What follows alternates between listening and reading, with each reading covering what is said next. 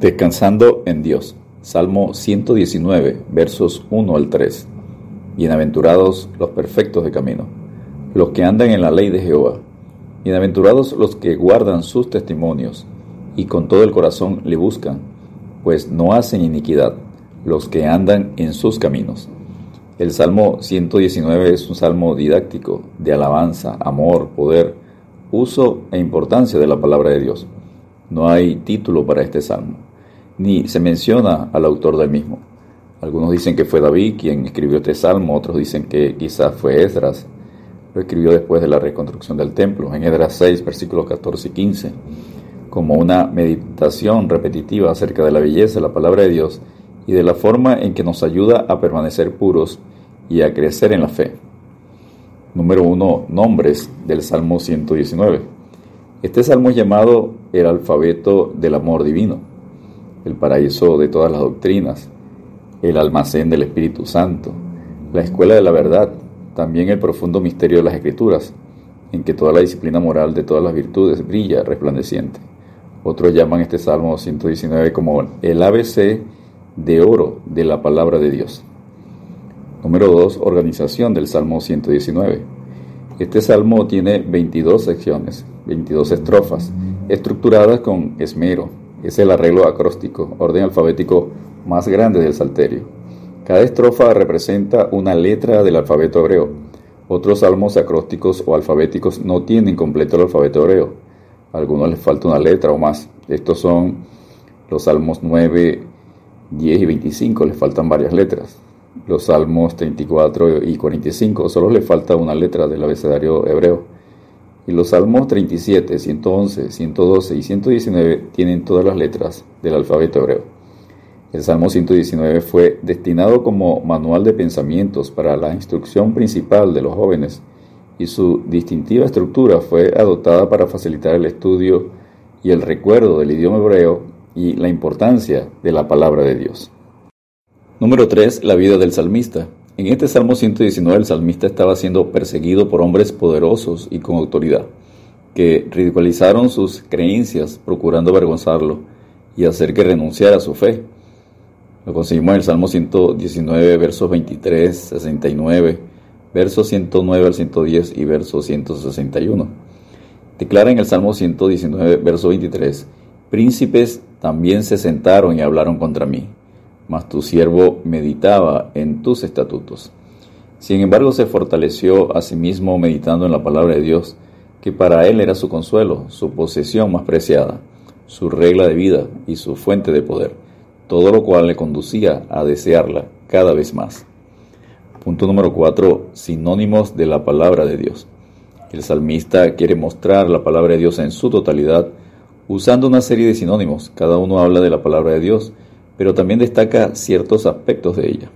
Esto hace del Salmo 119 que sea principalmente una colección de oraciones y meditaciones en la palabra de Dios, a la que se hace referencia usando 10 sinónimos. Cada verso contiene una referencia a la ley de Jehová o un sinónimo, con la excepción de dos versos. El Salmo 119, versos 122 y 132. Los 10 sinónimos usados para referirse a la palabra de Dios son ley, que es la Torah, enseñanzas, escrituras, aparece 25 veces en el Salmo y tiene el significado de dirigir o instruir. Se refiere a un cuerpo de enseñanzas y a toda la palabra de Dios. El Salmo 119, verso 18, enseña, abre mis ojos y miraré las maravillas de tu ley. El segundo sinónimo es palabra. Aparece 20 veces en el Salmo.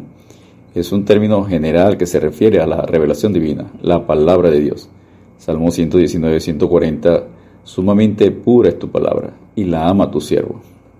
El sinónimo dichos se traduce con frecuencia promesa, sobre todo en la Biblia NBI. Aparece 19 veces. Es a menudo un sinónimo poético de palabra.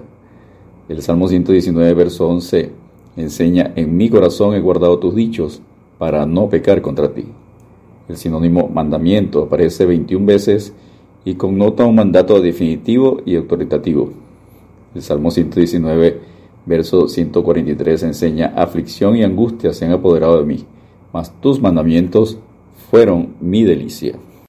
El sinónimo estatutos aparece 21 veces. En el libro de Salmos siempre aparece en plural y literal, significa las cosas grabadas. Así que se refiere a las leyes promulgadas y se traduce decretos en la NBI. El Salmo 119, 171 enseña, mis labios rebosarán alabanza cuando me enseñes tus estatutos. El sinónimo juicio aparece 19 veces en plural.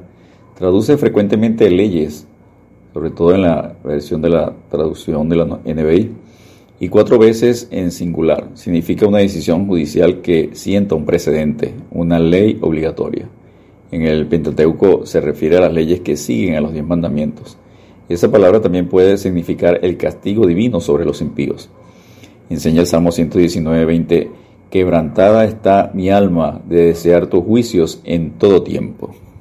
El sinónimo preceptos aparece 21 veces. Es un término poético, sinónimo de mandamientos, y se encuentra solo en el Salterio, en Salmo 19, 8 y en el Salmo 103, verso 20 también lo conseguimos. El sinónimo testimonio aparece 22 veces en plural y una vez en singular en el Salmo 119. Es una afirmación solemne, una declaración de la voluntad de Dios. Es una palabra que en general se usa para referirse a las ordenanzas que llegaron a ser norma divina de conducta. Normalmente se traduce estatutos en la NBI. En el Salmo 119, 24, pues tus testimonios son mis delicias y mis consejeros. El sinónimo camino usada solo cinco veces en plural y seis en singular. Es un término metafórico que describe el patrón de vida que la ley de Dios requiere. Enseña Salmo 119, verso 30, Escogí el camino de la verdad, he puesto tus juicios delante de mí. Y el sinónimo senda, que se usa cinco veces en Salmos, y es sinónimo de camino aquí en el Salmo 119. Descansemos en Dios orando, guíame por la senda de tus mandamientos porque en ella tengo mi voluntad, según el Salmo 119, verso 35. Dios te bendiga y te guarde.